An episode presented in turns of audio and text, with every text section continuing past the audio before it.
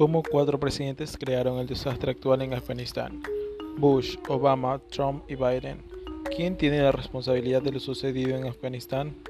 George Bush, después de los ataques terroristas del 11S de 2001, que fueron tramados por el grupo Al-Qaeda y su líder Osama Bin Laden, Bush prometió acabar con el terrorismo global y pidió a los talibán, que en ese momento gobernaban Afganistán, que entregara a los líderes de Al-Qaeda que se escondían en Afganistán, incluido Osama Bin Laden.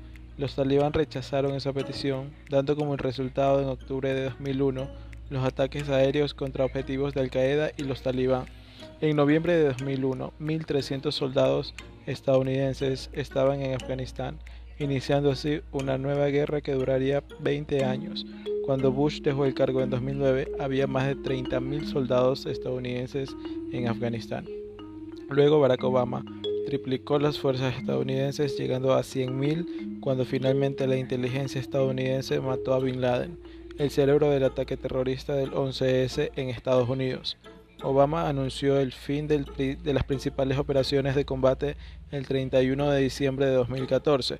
Llegando el fin de su mandato, dejó el cargo con poco menos de 10.000 soldados en Afganistán. A continuación, Trump prometió traer a las tropas estadounidenses a casa, pero cumplir su promesa resultó difícil, ya que los talibanes continuaron aumentando. Finalmente, en febrero de 2020, se llegó a un acuerdo para una retirada estadounidense total a cambio de garantías de los talibán de reducir la violencia y cortar lazos con grupos terroristas. Acercándose la fecha de retirada de las tropas de Afganistán, Joe Biden entraba a la presidencia. Biden continuó con los planes de sacar a las tropas de Afganistán y luego de eso se armó todo el problema que podemos evidenciar actualmente. Los talibán tomaron el poder en Afganistán, el presidente de Afganistán huyó del país y ahora los talibán se han quedado con el armamento de Estados Unidos y el ejército afgano no ha podido hacer nada.